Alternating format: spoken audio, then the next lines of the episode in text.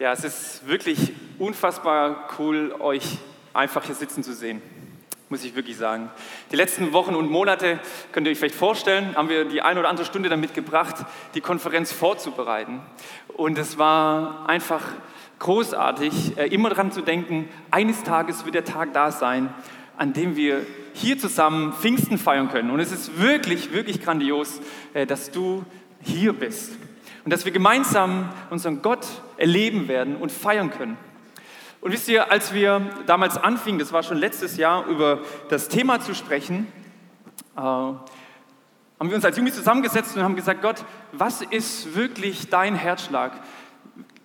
Was willst du, dass an dieser Konferenz passiert? Und es war so stark, wie Gott uns zu einem Text geführt hat, zu Jesaja 40. Und in diesem Text heißt es, bahnt dem Herrn einen Weg durch die Wüste, baut eine Straße durch die Steppe für unseren Gott. Und wisst ihr, mit der Zeit wurde dieser Vers für uns so massiv, wirklich, dass wir gesagt haben, genau das ist der Grund, warum wir diese Konferenz machen wollen und warum wir unser Herzblut mit hineinlegen. Weil wir wollen Gott einen Weg bahnen, dass er hier einzieht in diese Siegerlandhalle. Dass in den Tagen, in denen wir hier sind, wir Gott erleben auf so unfassbar großartige Weise. Und wisst ihr, Gott hat gesagt, ich bin bei euch, ich bin mit euch und alles ist bereitet. Und ich würde mir wünschen, dass wir einfach nochmal Gott ganz besonders begrüßen, ihm einfach einen großen Applaus geben. Gott ist mit uns, Gott ist hier.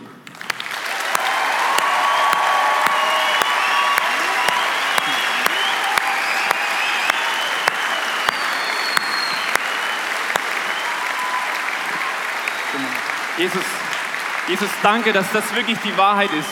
Dass du hier bist und diese Halle gehört dir und du darfst tun, wie du willst, Jesus. Wir lieben dich und wir freuen uns auf die Zeit mit dir. Amen. Amen. This is Home kam nachher als Thema eben raus, wie ihr vielleicht schon mitbekommen habt. Ähm, und ich liebe es, zu Hause zu sein, habt ihr gerade schon gesehen auf den Bildern. Ich liebe es, mit meiner Familie im Garten abzuhängen, wenn mal schönes Wetter ist in Wiedenest, ja, das muss man immer dazu sagen. Ähm, ansonsten eben auch im Haus zu sein. Und ich liebe es, zu Hause zu sein, weil es ein Ort der Sicherheit ist, irgendwie. Weil man sich zu Hause fühlt und weiß, wie die Dinge laufen. Wer, wer von euch war denn schon über fünf Mal hier auf der Konferenz?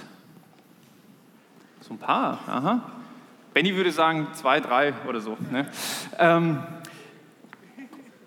für euch ist es ja wahrscheinlich auch ein Stück weit wie nach Hause kommen. Ihr, ihr kennt die Abläufe, ihr habt schon so oft eine Fiuko erlebt, wahrscheinlich schon öfters als ich.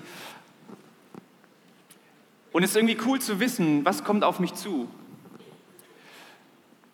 Und das verbinde ich sehr viel mit, mit einem Zuhause, ein Ort, an dem ich weiß, dass ich sicher bin, ein Ort, der mir vertraut ist, umgeben von Leuten, die ich lieb habe und die auch mich lieb haben. Und das ist eben meine Family. Es gibt nichts Schöneres, als nach Hause zu kommen. Jetzt ist das so bei mir. Aber wisst ihr, wenn ich meinem Leben zurückschaue, dann war das eben nicht immer so, dass ich gern nach Hause gekommen bin. Da war zu Hause nicht unbedingt der Ort, an dem ich am liebsten mich aufgehalten habe. Und vieles hat damit zu tun, dass ich mit meinem Vater ganz schön zu kämpfen hatte. Vielleicht kennt der eine oder andere so ein bisschen das. Gerade in der Jugendzeit, wenn Eltern schwierig sind, dann, dann fragt man sich so ein bisschen, wo bin ich eigentlich hier? Ist das, was zu Hause eigentlich sein soll? Mein Vater war selbst von seiner Prägung her ein sehr ängstlicher Typ und ein sehr vorsichtiger Typ. Und an vielen Stellen war er auch sehr pessimistisch gewesen. Und diese Prägung, die übertrug er auf unsere Familie und somit auch auf mein Leben. Gefühlt war das häufigste Wort, was ich von meinem Vater gesagt, gehört habe, nein. Wenn ich ihn was fragte, darf ich hier mal an den Computer? Nein. Ich wollte mal als junger Typ mal Reifen wechseln, weil alle meine Kumpels Reifen wechseln wollten. Ich sagte nein. Heute wäre er froh, wenn ich ihn fragen würde. Aber damals sagte er nein. Oder wenn es darum ging, mal mit der Bohrmaschine ein paar Löcher in die Wand zu bohren. ähm, ja, es ist gut, dass er das nicht äh, mich zu oft hat machen lassen. Aber ähm, um mich einfach mal auszuprobieren, sagte er meistens Nein. Und wisst ihr so, als, als Kind oder so, denkst du dir vielleicht nicht viel darüber, freust dich nicht so sehr. Aber als Jugendlicher war das echt eine Herausforderung für mich, echt ein Kampf. Meine Eltern sagen mir, ich kann mich gar nicht mehr so genau daran erinnern, dass ich über zwei Jahre lang eigentlich kaum mit meinem Vater kommuniziert habe. Und wisst ihr, das Schlimmste für eine Familie ist, wenn man nicht mehr miteinander kommuniziert. Aber ich habe meinen Vater einfach nicht verstanden. Warum hat er ständig Angst? Warum traut er mir eigentlich nichts zu? Und, und diese Fragen, das wurden langsam zu Sätze, die sich in meinem Leben festgesetzt haben, dass ich gesagt habe, ja, hey, sei lieber vorsichtig. Du kannst dir selbst nicht wirklich trauen. Und das war wirklich schwierig für die Beziehung in unserer Familie. Und es gab tatsächlich Phasen, in denen ich gesagt habe, wenn ich mal erwachsen bin, dann will ich nicht so sein wie mein Vater. Und ich finde, das ist eine ziemlich krasse, krasse Aussage so im Nachhinein. Und du sagst, so will ich mal nicht sein. Es hat mein Leben geprägt. Und mein Vater selbst war eben auch geprägt. Und ich bin sehr dankbar, dass Gott in seinem Leben und auch in meinem Leben sehr, sehr viel gearbeitet hat und wir heute eine richtig, richtig gute Beziehung haben. Wir zusammen sogar handwerklich Sachen bauen und es miteinander tun können. Gott hat wirklich viel verändert. Aber mein Denken und mein Leben, das wurde damals echt stark geprägt. Und wisst ihr, wir kommen von ganz unterschiedlichen Orten, von unterschiedlichen Städten, aus ganz unterschiedlichen Familien. Aber eine Sache, die haben wir alle gemeinsam. Zu Hause ist der Ort, an dem wir am tiefsten geprägt werden. Zu Hause ist der Ort, an dem du am tiefsten geprägt wurdest oder es noch immer wirst. Und, und manche einer würde von euch wahrscheinlich sagen, hey, ich bin total dankbar von, über mein Zuhause, ich bin total dankbar über meine Eltern, was sie in mein Leben investieren. Das ist richtig schön. Und äh, manche würden aber sagen, hey, ich bin richtig dankbar, dass ich endlich mal zwei, drei Tage raus kann. Dass ich endlich mal weg bin davon. Und ich weiß, dass manche hier sind, die sagen, ich würde mir sehr gerne wieder ein festes Zuhause wünschen, überhaupt. Weil sie ihre Heimat verlassen mussten aufgrund von Krieg und von Verfolgung und von Dingen und auf der Suche sind nach einem neuen Zuhause. Wir würden unser Zuhause ganz unterschiedlich beschreiben. Und das ist die Frage, wie würdest du dein Zuhause beschreiben?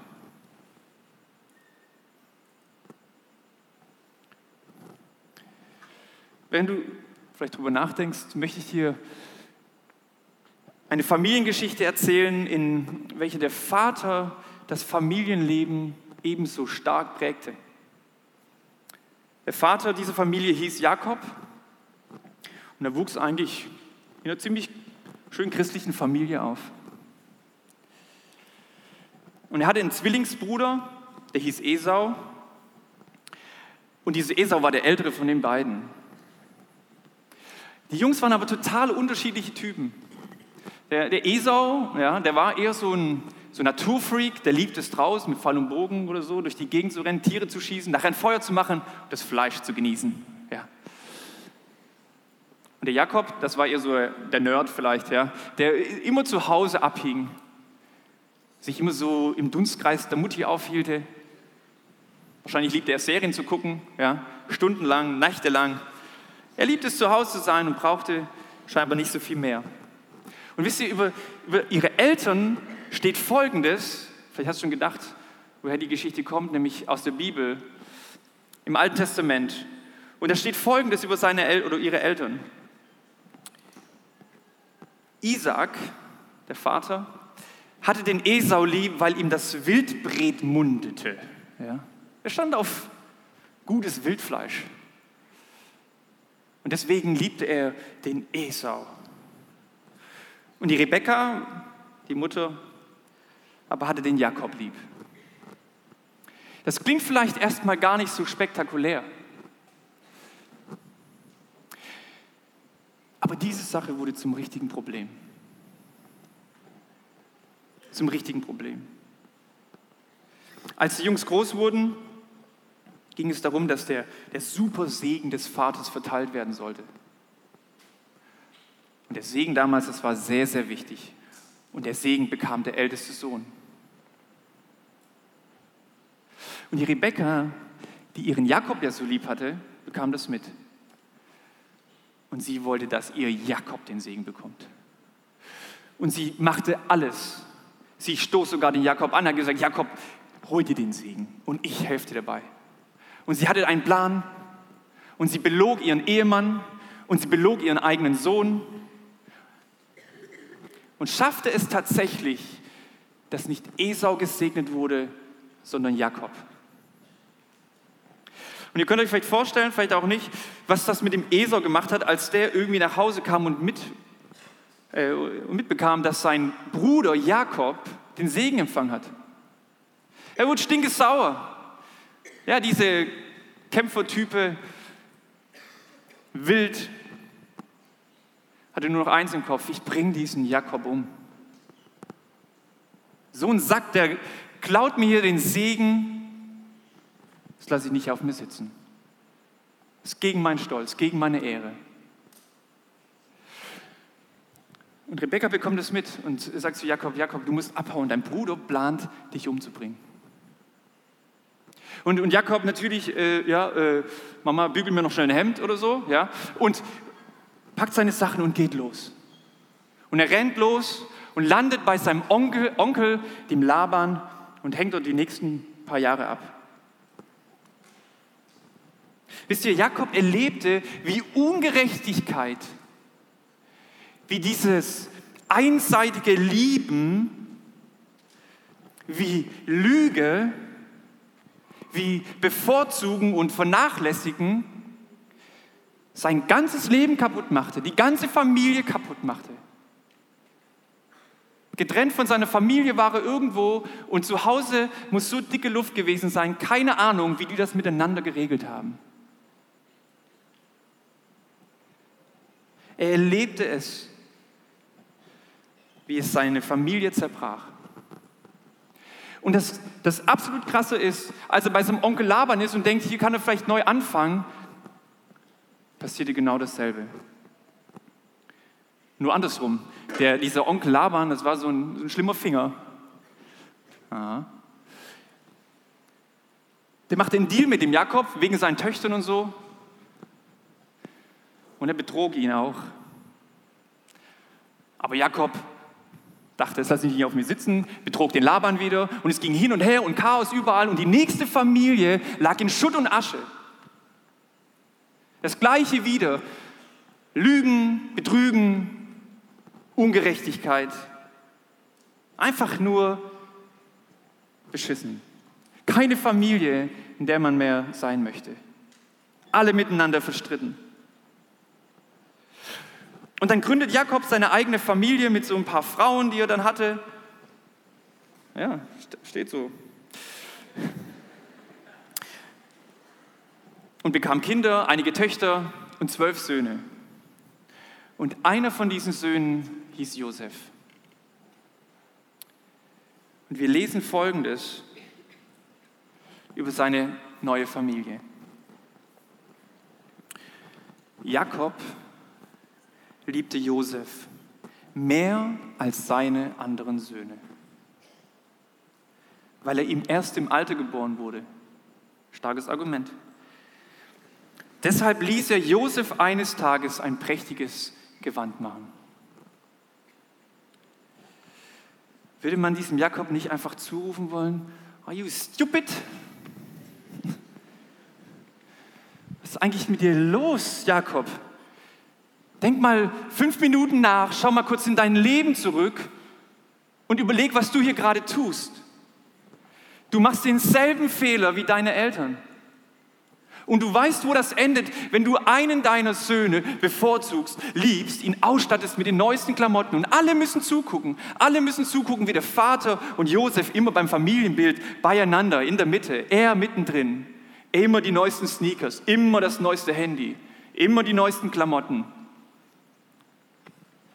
Alle bekommen es mit, dass dieser Jakob seinen Sohn Josef liebt und seine elf anderen Söhne irgendwo im Hintergrund gerade mal gut genug sind, um für ihn zu arbeiten.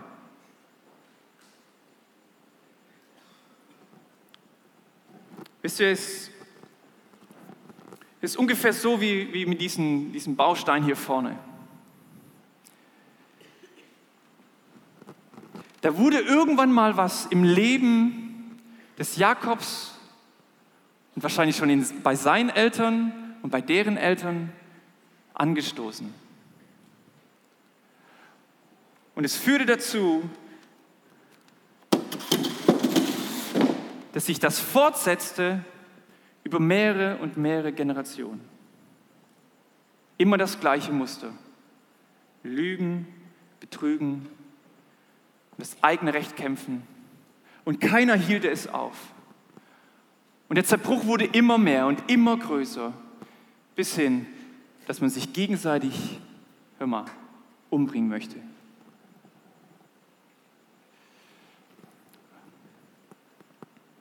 Dieser Josef wächst auf, verhätschelt und vertätschelt von seinem Vater. Und checkt gar nicht mehr, in welcher Rolle er sich eigentlich befindet. Und das ist nämlich genau der Übertrag. Dass Jakob, was er selbst erfahren hat, wieder an seinen Sohn weitergibt. Er wird stolz, dieser Josef. Wird so ein Petzer, naiv. Eines Morgens, muss man vorstellen, kommt er runter zum Frühstück. Moin Brüder, hört mal her, ich habe in Nacht einen Hammertraum gehabt. Hammertraum. Folgendes. Wir waren zusammen auf dem Feld, wie so manchmal, und dann sah ich da eine Garbe, die sich plötzlich aufstellte. Und drumherum stellten sich elf andere Gaben auf, die dann vor dem einen in der Mitte niederfiel. Und ihr dürft mal kurz überlegen, Brüder, was dieser Traum bedeuten könnte. Und die Brüder wussten sofort, um was es geht. Sie sagten, willst du etwa unser König werden? Willst du etwa über uns herrschen? Und darum hassten sie ihn noch mehr. Wow. Darum hassten sie ihn noch mehr. Du willst, dass wir uns vor dich niederwerfen? Vielleicht spürt ihr schon die Spannung in der Familie. Ja? Ein paar Tage später, weil es ja nicht reicht, ne, kommt er wieder runter. Jungs, ich hatte wieder einen Hammertraum. Hört mal. Und übrigens, Mama, Papa, hört auch noch mal ganz, ganz gut hin. Ich sah einen Mond und ich sah die Sonne und ich sah elf Sterne. Und alle verbeugten sich vor mir. Findet ihr den Traum auch Hammer, oder? Kann mir jemand ein Frühstück geben hier? Ja, neues Frühstücksei? Irgendwas? Ja, und er, er, er lebt einfach so und denkt, es ist einfach normal, seine Träume seiner Familie weiterzugeben und merkt gar nicht, was er da tut. Er war so in seiner Rolle und dachte, er er ist der King.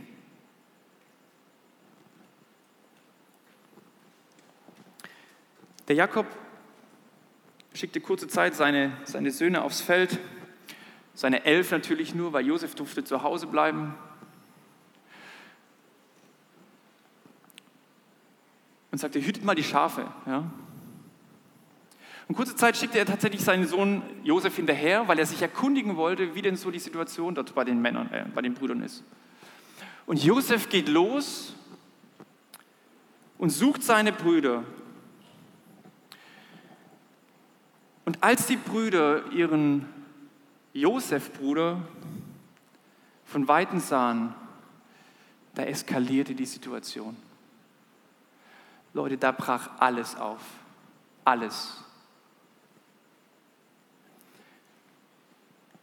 Jeder Satz, den Josef gesprochen hat, wo er sich überhoben hat über die Familie, alles, was Josef getan hat, um die Brüder in den Schatten zu stellen, die Anerkennung, die er ihnen weggenommen hat, die Liebe, die er ihnen weggenommen hat vom Vater, alles kam hoch. Der ganze Hass, der ganze Frust, alle Verletzungen, aller Schmerz mit einem Schlag. Und sie kamen gemeinschaftlich zu dieser Idee, wir bringen diesen Mistkerl einfach um. Dann hat es endlich ein Ende. Wir wollen es nicht mehr ertragen, dass er unser Leben kaputt macht. Und tatsächlich kommt Josef an und ahnt nichts Schlimmes und sie packen ihn und werfen ihn in einen Brunnen, der ausgetrocknet war und setzten sich auf diesen Brunnen und machten erstmal Mittagspause. So steht es drin. Sie aßen, als wäre nichts passiert und sie fühlten sich gut dabei. Endlich Gerechtigkeit. Endlich Gerechtigkeit. Endlich hört das Ding auf. Endlich stehen wir über ihm. Schluss mit seinen Träumen, mit seinen Vorstellungen vom Leben. Jetzt sind wir dran. Und wir haben ein Recht dazu.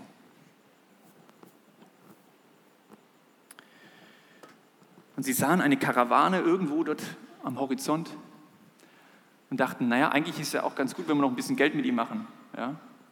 Und tatsächlich bekamen sie noch 20 Silbergroschen. Sie verkauften ihn nahm davor ihm sein schönes Gewand ab, zerrissen es, tunkten es in Blut und ging nach Hause zum Vater. Und sie kamen an und sagten, Vater, hör mal zu, es ist was Schreckliches passiert. Dein Lieblingssohn Josef wurde von einem wilden Tier gerissen. Wir konnten nichts tun. Es tut uns so leid. Und der Vater zerbricht und weint und er ist nicht mehr tröstlich.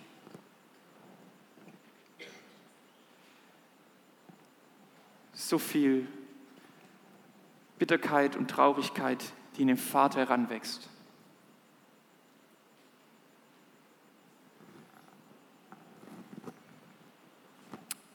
Was ist mit dieser Familie passiert? Das ist die dritte Familie, die völlig kaputt ist. Und wisst ihr, stell mir vor, wie dieser Tag irgendwie endet. Als es irgendwie abends wurde, dunkel wurde, die Ruhe einkehrte. Josef, der da irgendwie gefesselt auf irgendeinem Wagen vielleicht lag, kein Auge zumachen konnte, sich vielleicht immer wieder zwickte und sagte, ah, scheiß Traum, scheiß, oh, ja? Äh, dummer Traum, dummer Traum. Und äh, hör nicht auf. Es hört nicht auf. Es hört nicht auf. Gerade war alles noch gut. Und plötzlich ist, ist alles kaputt. Hoffnungslosigkeit, echt. Völlig allein. Vielleicht fragt er sich, wie es wohl dem Vater geht, ob er weiß, was passiert ist. Und der, der liegt zu Hause in seinem Zelt und weint bitterlich. Und er weiß nichts davon, von dieser Schandtat, die die Brüder angerichtet haben. Er weiß nichts von dieser üblen Lüge, die die Brüder hier ihm erzählt haben. Er weiß nicht, was sich hinter der Tat verbirgt. Und die Brüder, ich stelle mir das so vor, wie sie auch vielleicht irgendwo liegen da in ihren Schlafsäcken. Keine Ahnung, ob sie schlafen konnten. Vielleicht wurde ihm bewusst, dass ihre Rache und ihr Hass sie dorthin gebracht hat, dass sie von nun an mit einer so schwerwiegenden Lüge leben müssen, die sie aufrechterhalten müssen. Und immer wenn sie den Vater sehen, werden sie daran erinnert, was sie getan haben. und werden sich an diese Lüge erinnert. Lieben, eine Familie völlig am Ende, völlig am Ende. Und es steht die Frage doch im Raum, hey, warum? Warum? Wie konnte das alles passieren? Der Vater gefangen in seinen Schmerzen, die er nicht mehr loswerden wird. Josef, sein traumvolles Leben zerplatzt und gefangen körperlich, gefangen in den Umständen, kein Ausweg mehr. Die Brüder, gefangen in der Lüge, von der sie nicht mehr loskommen werden. Zumindest nicht aus eigener Kraft.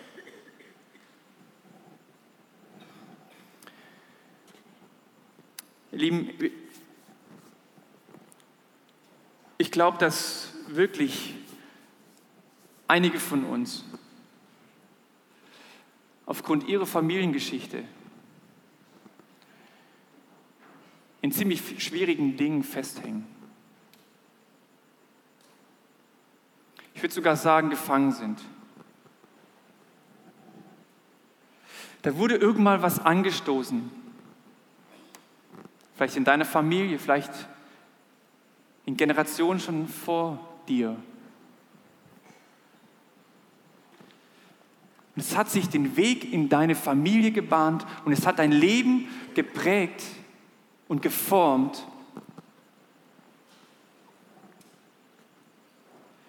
Und da waren Tage in deinem Zuhause, in denen plötzlich wie bei Josef alles einfach zusammenbrach und du die Welt nicht mehr verstandest. Wie kann das sein? Was ist gerade eigentlich passiert? Und da waren vielleicht Tage in deinem Zuhause, wo sich dein Hass und deine Schmerzen und deine Enttäuschung mit Worten und vielleicht auch sogar mit Händen entladen hat wie bei den Brüdern. Und da waren vielleicht Tage, in denen du wie dieser Vater einfach nur zerbrochen und mit ziemlich vielen Schmerzen in deinem Bett lagst und nicht wusstest, wie es weitergehen soll.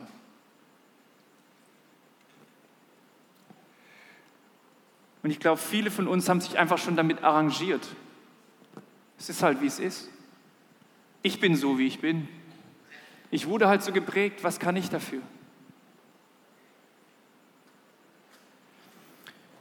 Und ich weiß wirklich nicht, wie es für dich anfühlt, wenn du in deinem Leben zurückblickst. Wenn du in dein momentanes Zuhause schaust, wie es gelaufen ist und wie es dich geformt hat. mit welchen Themen du heute zu kämpfen hast, aufgrund deines Zuhauses.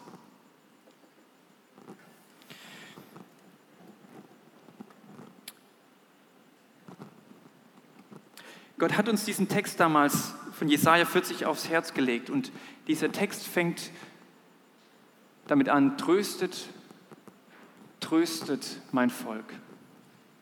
Und es hat uns wirklich ins Herz getroffen weil wir glauben, dass das über diese Konferenz stehen soll. Tröstet, tröstet mein Volk. Und die Situation, in die Gott das hineinspricht, ist folgende, dass das Volk Israel in einem anderen Land in Gefangenschaft lebte. Und dass Gott sagte, ich verspreche euch, ich bringe euch nach Hause. Seid getrost, ich bringe dich nach Hause.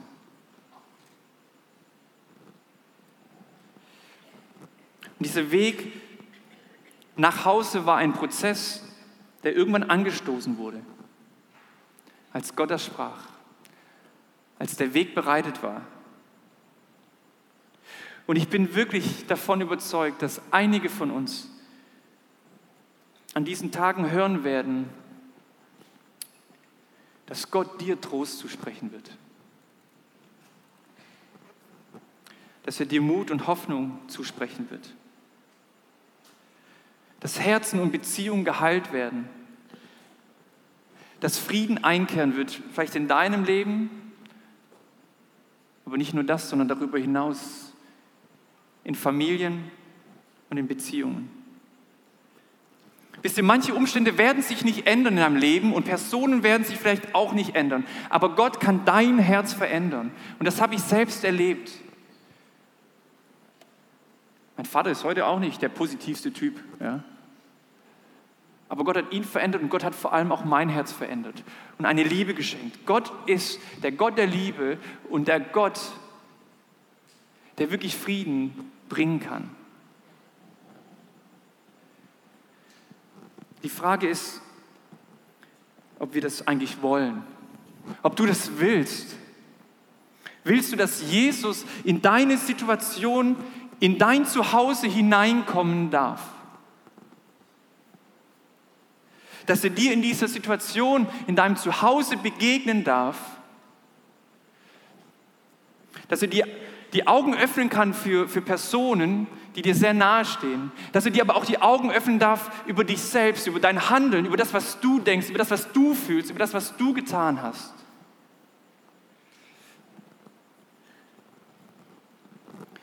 Und ich weiß, dass das sehr herausfordernd sein kann. Und dass es das auch wird.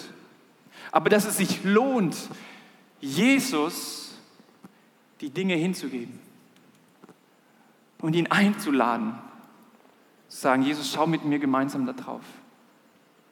Und ich glaube, dass einige von uns schon seit Jahren auf der Flucht davor sind, sich mit diesen Dingen auseinanderzusetzen. Aber dass sich das eigentlich gefangen hält und du eine Sehnsucht hast, freigesetzt zu werden von Jesus.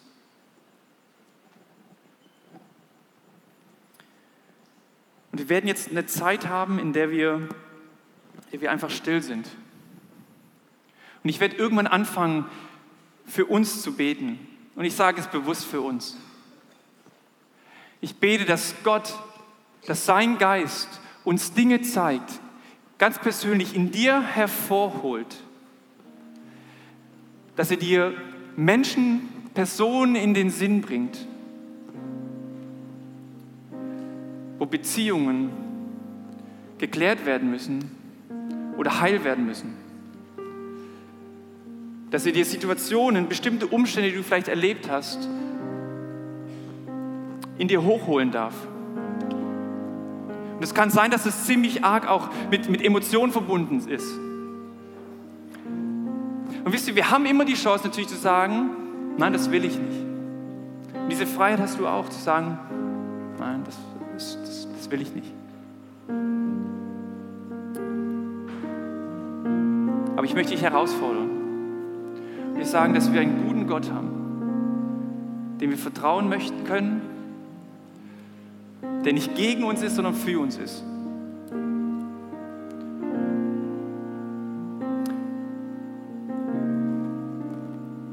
Ich würde es dir wünschen, dass du bereit bist für diese Konferenz, zu sagen, ich bin hier, um sehr viel Spaß zu haben, aber ich bin hier in erster Linie, dass Gott mir begegnen kann, dass er reden darf, dass er Dinge heilen und frei machen darf. Egal, ob du das willst oder nicht, erstmal möchte ich trotzdem bitten, dass wir einfach unsere Augen zumachen und uns bewusst machen, dass Gott wirklich hier ist.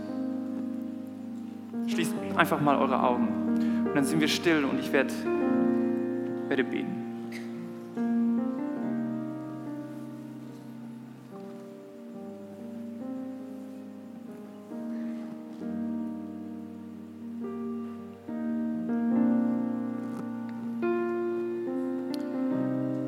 Vater, danke, dass du der Schöpfer unseres Lebens bist. Jedes einzelnen Menschen, der hier in diesem Raum ist.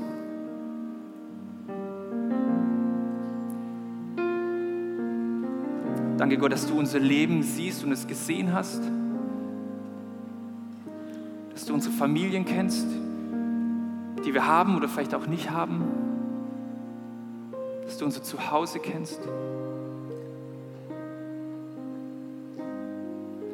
Ich danke dir, dass du ein, ein liebender Gott bist, der für uns ist. Und ich bete darum, Vater, dass du diesem Moment wirklich unser Herz berührst. Geist Gottes, dass du uns Menschen zeigst, die unser Leben geprägt und geformt haben. Wo Umstände waren, die unser Leben echt geschmerzt haben, Herr. Die uns gefangen genommen haben, die uns so tief geprägt haben, dass wir darunter leiden, Herr. Und wir uns danach sehen, frei zu sein, Jesus. Und ich, ich danke dir, dass du jetzt reden wirst, Geist Gottes. Füll du diesen Raum. Erfüll du diesen Raum. Und rede du ganz persönlich, Jesus.